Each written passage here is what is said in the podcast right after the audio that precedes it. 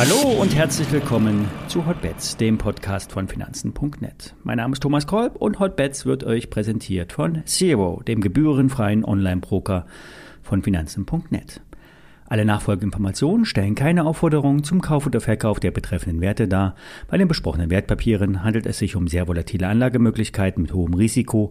Dies ist keine Anlageberatung und ihr handelt auf eigenes Risiko. Heute ist Freitag und am ersten Freitag eines Monats werden in der Regel die amerikanischen Beschäftigten aus dem Bereich Produktion, Bauwesen und Güter veröffentlicht. Die Zahlen geben eine relativ genaue Schätzung ab, wie robust der Arbeitsmarkt ist. Dass wir ein bisschen in einer verkehrten Welt leben, zeigt, dass hier nämlich schlechte Zahlen gut für den Aktienmarkt wären. Denn die amerikanische Notenbank sieht im Arbeitsmarkt eines der größten Trigger. Sollte sich dieser abkühlen, ist das ein Anzeichen für eine schwächere Wirtschaft und damit schlussendlich für ein Abflachen der Inflation. 315.000 neue Arbeitsverhältnisse waren es im August. 290.000 ist die neue Annahme, der Markt geht aber im Mittel von 250.000 aus. Nach den Zahlen ist aber immer vor den Zahlen. Am Dienstag kommen die richtigen Inflationsdaten. Wenn diese keine Reduzierung anzeigen, wird die Fed gnadenlos an ihrer Politik festhalten und die Zinsen massiv anheben. Dass die Kuh nicht vom Eis ist, zeigen aktuell die zehnjährigen US-Staatsanleihen. Die Rendite steigt nämlich schon wieder an. Dies zeigt Spannung im System. Der Anleihenmarkt ist viel größer als der Aktienmarkt. Schnell steigende Zinsen führen zu Problemen bei den großen Playern, wie Pensionskassen. Steigende Zinsen bedeuten Wertverlust bei den Anleihen. Wie in England könnten auch in den USA, äh, könnte sich hier eine Kettenreaktion auslösen. Die Zinsen steigen seit Mittwoch wieder an, nachdem sie vorher äh, sich reduziert hatten und die Aktienmarktrallye am Montag, Dienstag ausgelöst hatten. Exakt das gleiche gilt auch für den Dollar, der steigt seit Mittwoch schon wieder an. Was will uns das Ganze sagen? Die Erholung vom Wochenanfang steht noch nicht auf festen Füßen. Heute 14.30 kommt der erste Streich, Dienstag kommt der zweite.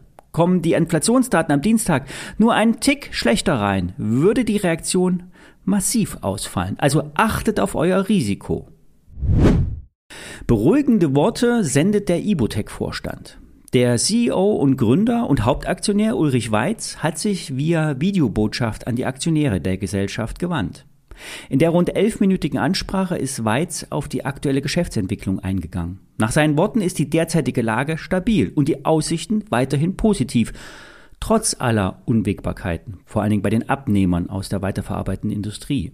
Er betont, dass beim Thema Batteriematerialien niemand in Europa an der Ibotec vorbeikommt. Die Weimarer Firma ist derzeit die einzige, die LFP-Batteriematerialien in Europa in signifikanten Mengen bereitstellen könnte. Die Brennöfen der Ibotec können kurzfristig größere Mengen auswerfen, wenn die Kunden bestellen. Die Batterieproduzenten würden aktuell die Proben testen. Vor zwölf Monaten wurden diese ausgeliefert. Zwölf bis 18 Monate werden in der Regel für den Entscheidungsprozess benötigt. Aktuell vielleicht sogar etwas länger. Inhaltlich sind die Aussagen nicht neu. Bereits seit Monaten ist das so bekannt. Die persönliche Ansprache des Haupteigentümers unterstützt allerdings diese positive Grundausrichtung. Bei den mittelfristigen Prognosen von Umsätzen von bis zu 130 Millionen Euro pro Jahr und einer EBIT-Marge von 20 Prozent soll auch weiterhin festgehalten werden, trotz aller Unwägbarkeiten. Der Trigger für den Abverkauf in den letzten Monaten war der Gaspreis und äh, die möglichen Lieferunterbrechungen. Die laufende Gasrechnung hat sich massiv erhöht bei der Ibotec. Zwei Drittel der Produktionslinien benötigen weiterhin Gas. Eine Umstellung auf Öl oder Elektro ist zwar möglich, allerdings nicht so schnell umzusetzen. Der Aktienkurs reagiert wohlwollend auf das Video. Den richtigen Befreiungsschlag können aber nur verbindliche Bestellungen bei den Kathodenmaterialien auslösen. Die derzeit ausgebliebenen Umsätze sollen nach älteren Aussagen eines Sprechers durch andere Geschäftsbereiche kompensiert werden. Hier soll der Bereich Glasbeschichtung für Pfandflaschen boomen. Hier ist Ibutec Marktführer, weil es keine anderen Konkurrenten mehr gibt. In der deutschen Industrie, die hatten nämlich vor Jahren ähm, den Geschäftsbereich aufgegeben. Zum Jahresende sollen die Kapazitäten für das Glascoating planmäßig verdoppelt werden. Das würde Umsatzwachstum für die nächsten Geschäftsjahre ähm, einbringen. Die Gesellschaft ist laut Aussagen des Vorstands mit einer Eigenkapitalquote von 75 Prozent sehr stabil kapitalisiert. Ich bin weiterhin in die Aktie investiert. Ich habe auch noch einmal nachgekauft, um den Einstiegskurs zu mischen. Dies soll aber explizit keine Kaufempfehlung sein, da die Risiken einer Gaslieferunterbrechung einfach nicht seriös zu bewerten sind.